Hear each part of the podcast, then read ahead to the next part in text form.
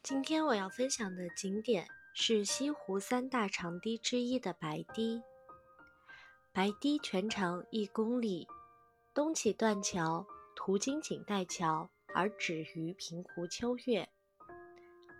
白堤横亘湖上，把西湖划分成外湖和里湖，并将孤山和北山连接在一起。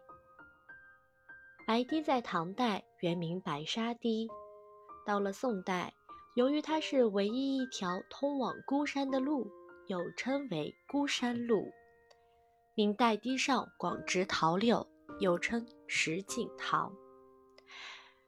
如今的整一条白堤，堤上内层种垂柳，外层栽碧桃，春天也是欣赏白堤的最佳季节。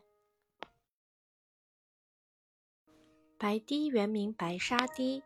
为储蓄湖水灌溉农田而建，旧日以白沙铺地，今已改为柏油路面。